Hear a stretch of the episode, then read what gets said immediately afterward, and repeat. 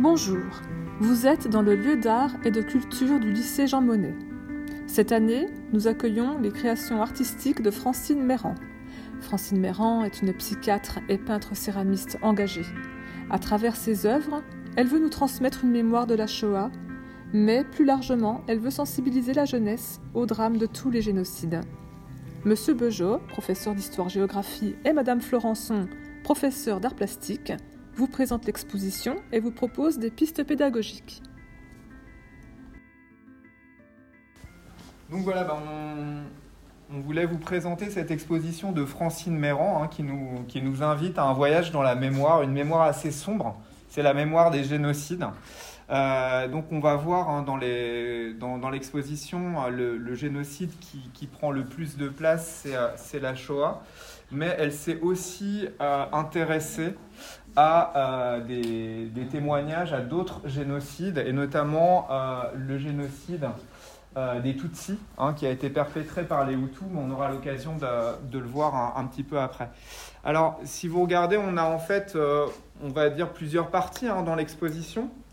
Hein, on a choisi de, les exposer bah, sur les différents murs. Donc, on a une première partie que je vais vous présenter pour commencer avec des, une mémoire, euh, mémoire qui n'est pas individualisée en fait, hein, parce qu'elle a eu l'occasion de, rencontrer beaucoup de, témoins et de, travailler avec eux. Hein, il faut savoir aussi que Francine Méran est, psychiatre, mais elle s'est aussi intéressée à l'aspect euh, à la masse. Hein. Le génocide, c'est euh, avant tout l'extermination d'une masse d'individus, une, une, extermination un peu aveugle et c'est ce qu'on va retrouver dans, ces tableaux, notamment dans le, dans le premier hein, que je vous invite à, regarder. Il s'appelle Direction l'enfer, avec des couleurs euh, extrêmement sombres. Euh, je laisserai après ma, ma collègue d'art plastique commenter plus en, plus en détail. Mais euh, c'est une représentation, la représentation d'un camp. Hein, Ce n'est pas précisé dans la légende, mais on, le comprend. Hein, un, camp d'extermination, comme il, comme il en a existé euh, euh, plusieurs dizaines euh, qui ont été mises en place en Pologne, en Tchécoslovaquie, etc., par, les nazis.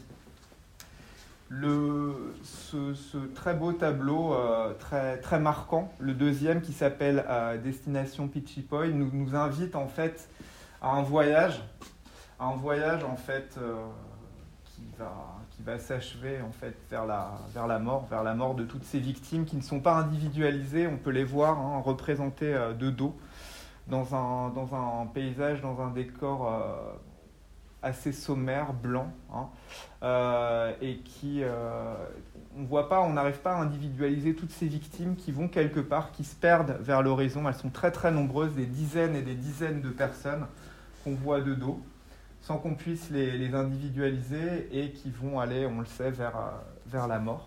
Hein. Ensuite, on a un, troisième tableau.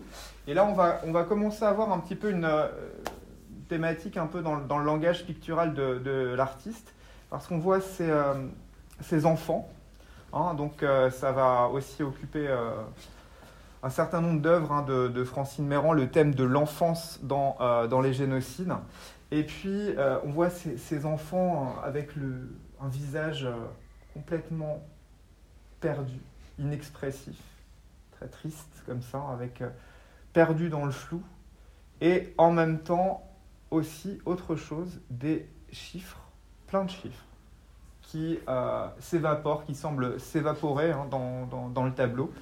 Et en fait, ces chiffres représentent les chiffres qui étaient marqués Hein, marqués euh, sur la peau des, euh, des, déportés.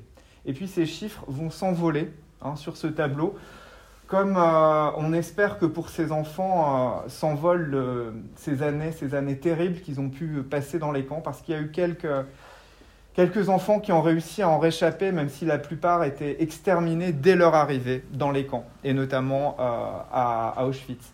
Et on voit donc tous ces chiffres qui on voit tous ces chiffres qui, euh, qui, s'envolent comme ça et qu'on va retrouver aussi sur ce panneau euh, avec voilà, des chiffres sur chacun de ces tableaux hein, qui ne sont pas, qui représentent plus que des personnes, en fait, des catégories de personnes.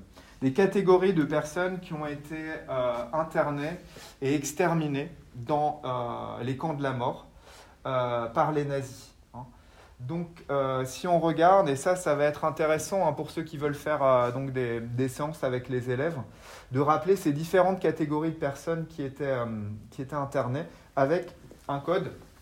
Donc là, il y a le chiffre, hein, on retrouve les nombres hein, qui sont comme des codes barres, des codes barres pour des individus complètement déshumanisés. C'est ça qu'elle raconte aussi, Francine Méran, dans ses premiers tableaux, que ce soit sur ce mur-là ou celui-là.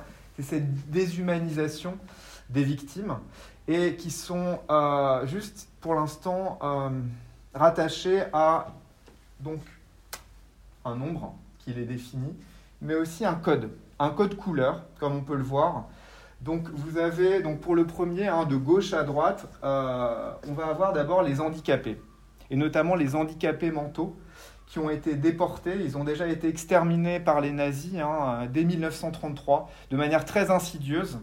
Euh, les, proches qui allaient visiter euh, euh, bah, leurs parents malades qui étaient donc accueillis dans, notamment dans des asiles psychiatriques ne les retrouvaient pas, ils avaient été euthanasiés. il y en a aussi des milliers qui ont été tués dans les camps hein, et qui se sont retrouvés.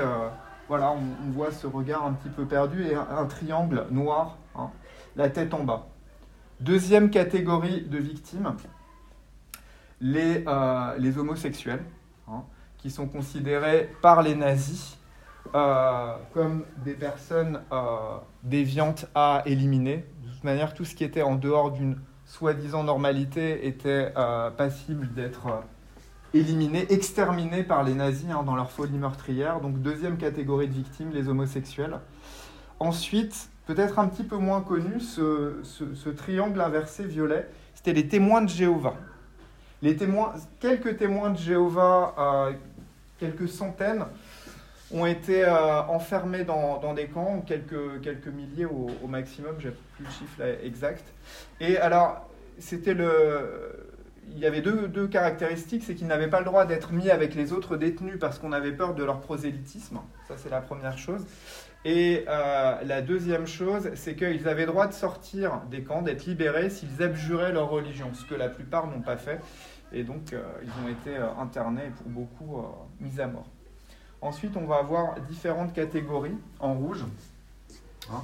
On va avoir en fait donc des résistants ici. Et puis là aussi d'autres catégories de résistants plus spécifiques. Elle a mis USSR et un P comme Pologne, donc des résistants soviétiques hein, qui ont été pour beaucoup déjà éliminés euh, par les, euh, par les Einsatzgruppen quand, qui étaient dans le siège de, de, la Wehrmacht, de l'armée nazie, mais il y en a aussi beaucoup qui ont été euh, enfermés, exterminés dans les camps. Donc des soviétiques et des polonais ici. Ensuite des tziganes, qui ont subi aussi un lourd tribut. Hein. Il y a eu 6 millions de juifs qui ont été exterminés pendant la Seconde Guerre mondiale, hein, pendant la Shoah. Il y a eu 250 000 tziganes environ hein, qui ont ce, triangle marron avec un Z inversé. Et elle figure aussi euh, des enfants. Ici et ici, il y avait des enfants dans les camps, même si la plupart, comme je le disais tout à l'heure, ont été exterminés.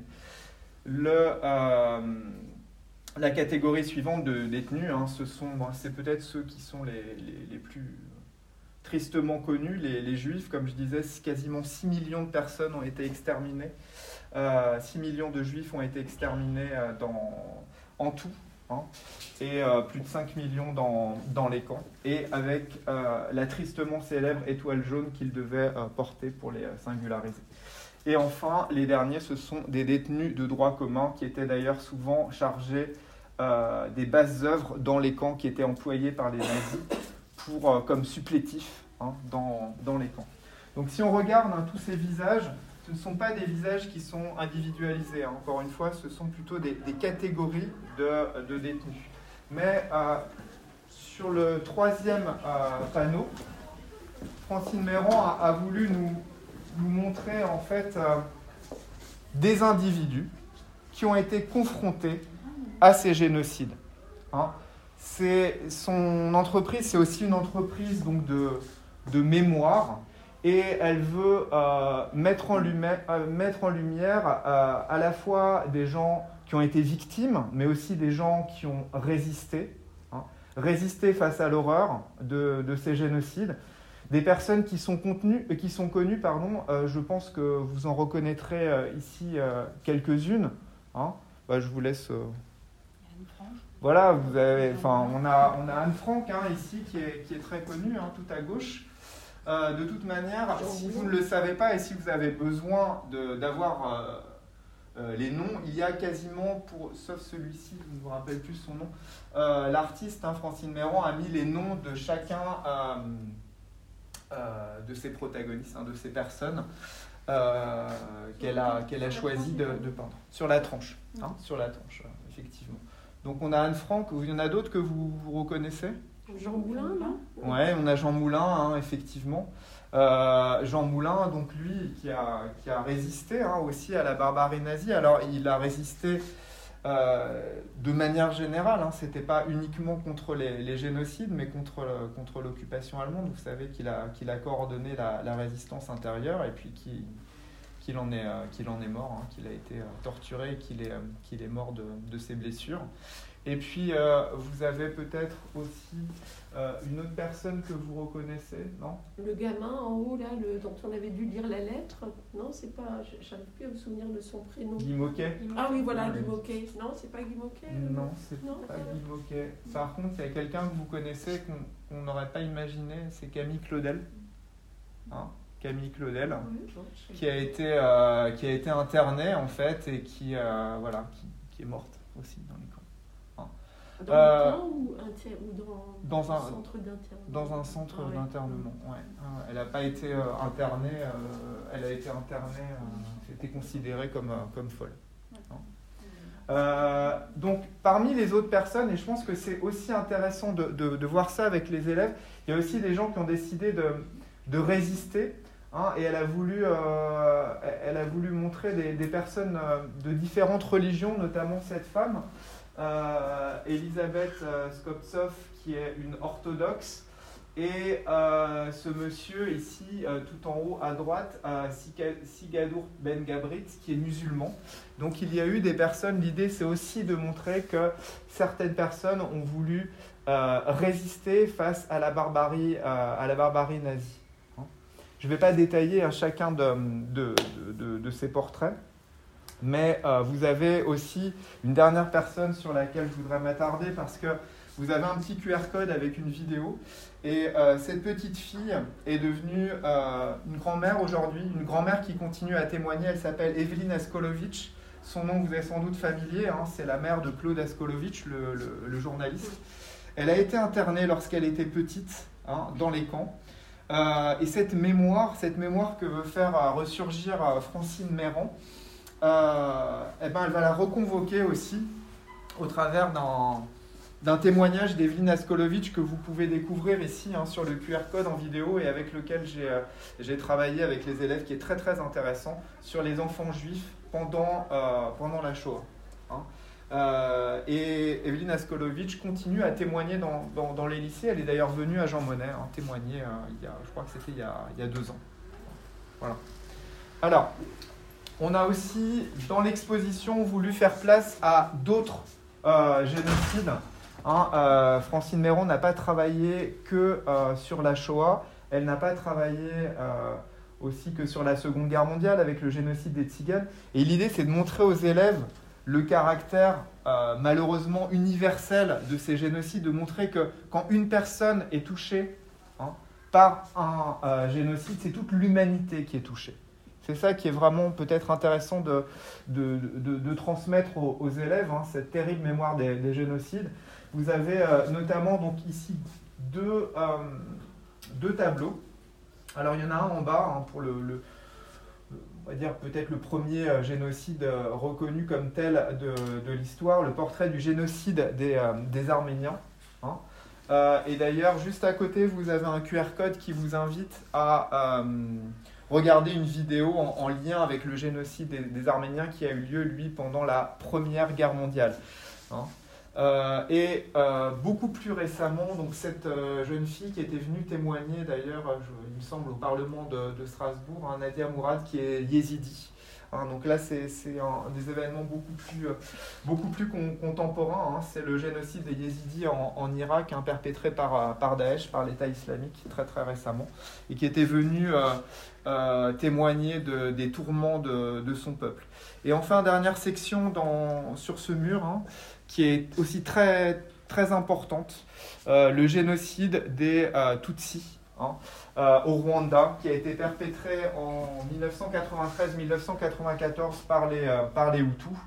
Et on a ici ce que Francine Méran appelle des portraits de justes, soit des gens qui ont été victimes, soit des gens qui ont, qui ont résisté. Hein. Euh, que vous pourrez euh, retrouver. Hein. vous avez différents, noms. La plupart ont été victimes. Hein. vous avez eu euh, des centaines de millions de morts, de milliers de morts, excusez-moi, centaines de milliers de morts qui ont été tués à la, machette en 1993-1994 au Rwanda et au Burundi, suite à des appels à la radio des, des Hutus.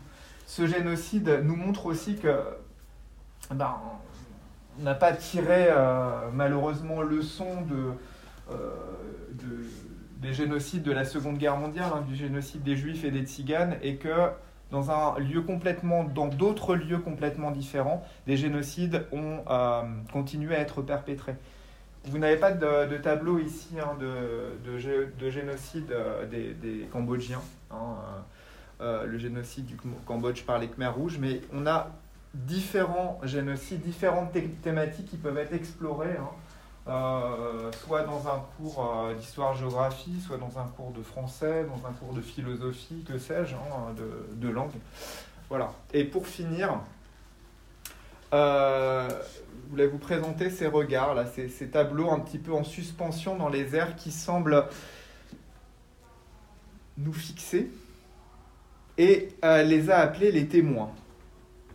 Donc ces témoins, ils sont là on peut interpréter de, manière différente, mais ils sont là peut-être pour nous rappeler que il faut se souvenir, hein, il faut transmettre cette mémoire des génocides, mais que malheureusement l'horreur est au, coin de la porte.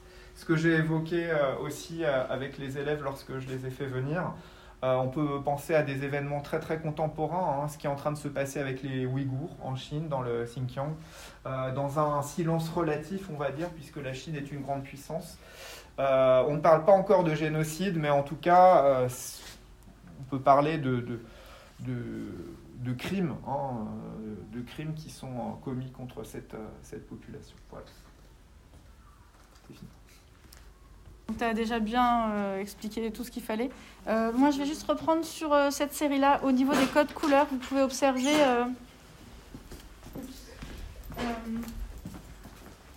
Francine Méran, elle travaille euh, aussi un peu sur les codes couleurs, notamment ici, c'est flagrant.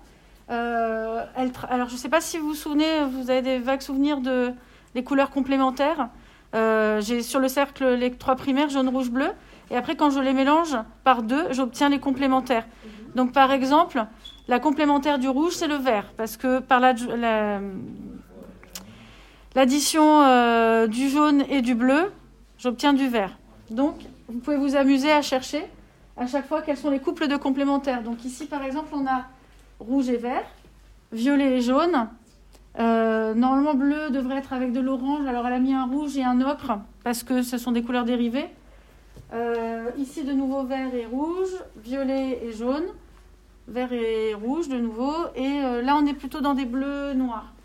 au niveau technique aussi, on a ce fil conducteur du, fil barbelé qui en fait vient lier tous ces personnages ensemble.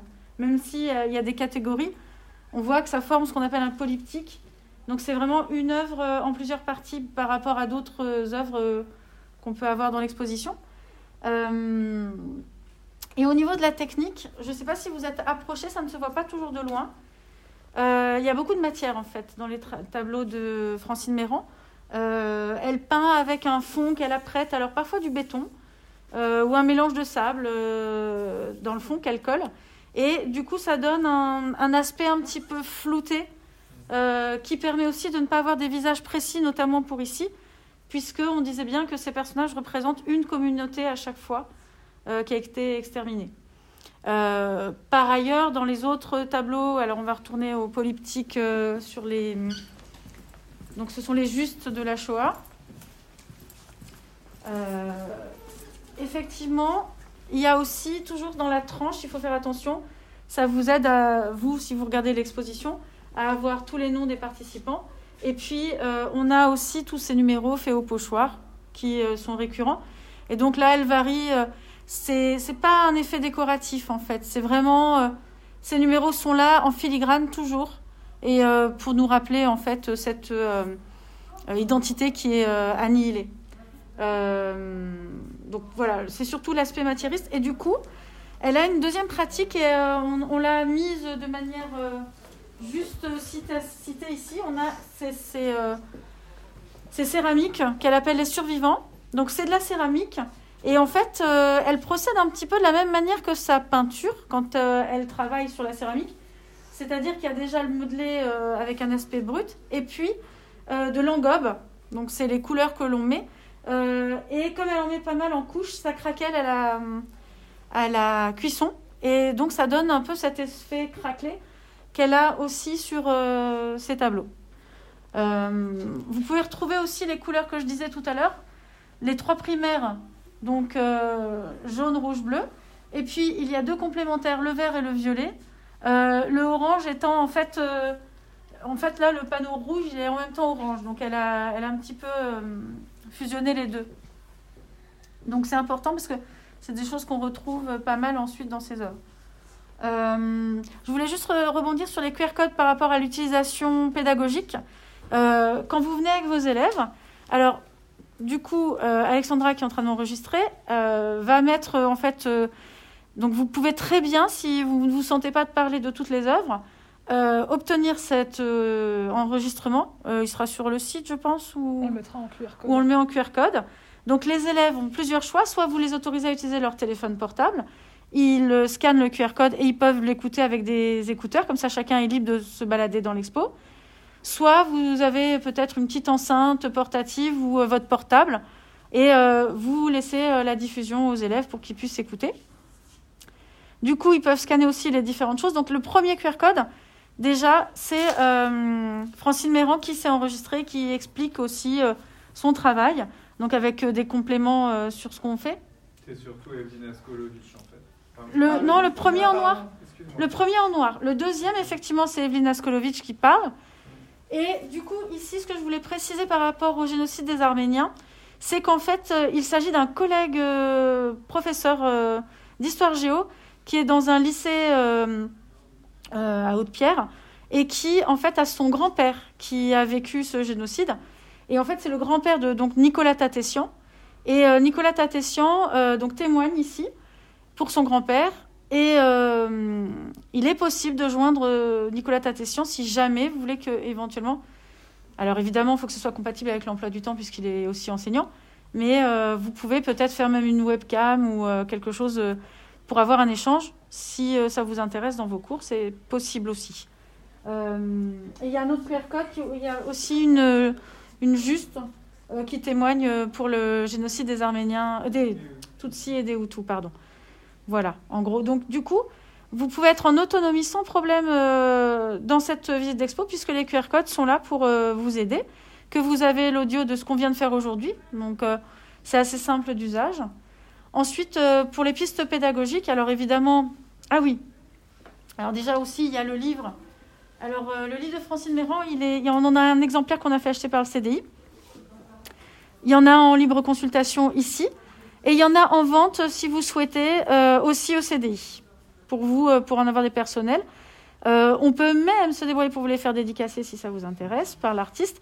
Alors l'artiste, elle a un mari qui est pour l'instant fragile et donc du coup à risque. Donc elle venait pas trop, mais là elle est en train de se faire vacciner. Et elle m'a redit, parce qu'on a décidé de prolonger l'expo vu qu'on n'a pas pu trop l'utiliser, qu'elle est prête à venir une fois qu'elle sera vaccinée si bien sûr ça marche aussi avec les variants, mais euh, que en tout cas on peut imaginer des dialogues euh, avec elle, qu'elle peut venir devant une classe ou alors euh, la joindre par WhatsApp par exemple pour faire différents. Enfin, il Il y a différents moyens de la joindre. Elle est très accessible et est prête à venir témoigner, expliquer des choses avec plaisir.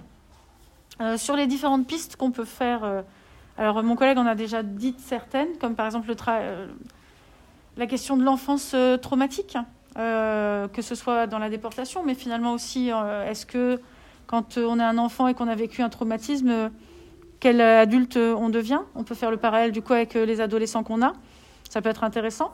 Euh, on peut travailler sur les différentes communautés aussi, puisqu'il y a encore de nos jours des communautés qui sont persécutées d'autres manières. Il n'y a pas forcément des génocides sur ces communautés, mais il y a des communautés qui ont besoin de se défendre, qui sont souvent attaquées. Donc on peut faire ce parallèle-là. Euh, on peut travailler sur le témoignage euh, en général. Qu'est-ce que le témoignage? Comment on peut travailler sur ça?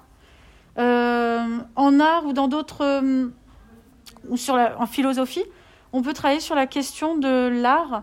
Est-ce que tout est dissible en art? Est-ce que c'est encore de l'art de travailler sur le témoignage, par exemple, ou est-ce que est-ce qu'on peut faire de l'art avec des choses graves? La preuve, c'est voilà, exactement. La preuve, c'est qu'ici, on est dans de l'art engagé. Euh, il n'y a pas forcément une volonté de faire esthétique, même s'il y a une certaine esthétique dans ce que fait euh, Francine Méran. Mais euh, son art est vraiment très engagé. Et on pourrait le mettre en parallèle avec, par exemple, Banksy, qui dernièrement a fait affréter un bateau. Il a, hum, c'était une, une, capitaine de bateau qui avait été déjà elle je sais plus exactement, mais elle faisait, elle, elle, récupérait des migrants et donc on l'avait un peu mise de côté. Donc il il a, affrété un bateau qu'il a payé avec euh, ce qu'il gagne lui par son, ses, ses œuvres. Et du coup, euh, le but étant de sauver le, sauver le plus de migrants possible qui se noient. Euh, voilà, donc du coup, des artistes engagés, il y en a plein. Et ça, je peux vous en faire aussi une petite liste si jamais ça vous intéresse de, partir aussi sur, sur cette piste-là. voilà, ou après, effectivement, est-ce qu'on peut écrire Enfin, je pense qu'on peut mettre en parallèle avec certains écrits, euh, peut-être Céline ou d'autres, sur euh, voilà, le, des sujets graves, mais euh, besoin d'écrire, besoin de, publier, de faire de la photo, de faire. L'art n'est pas toujours fait que juste pour être beau et creux. Il y a des choses à dire. Voilà en conclusion ce que j'ai. voilà. maintenant, si vous avez des questions, n'hésitez pas.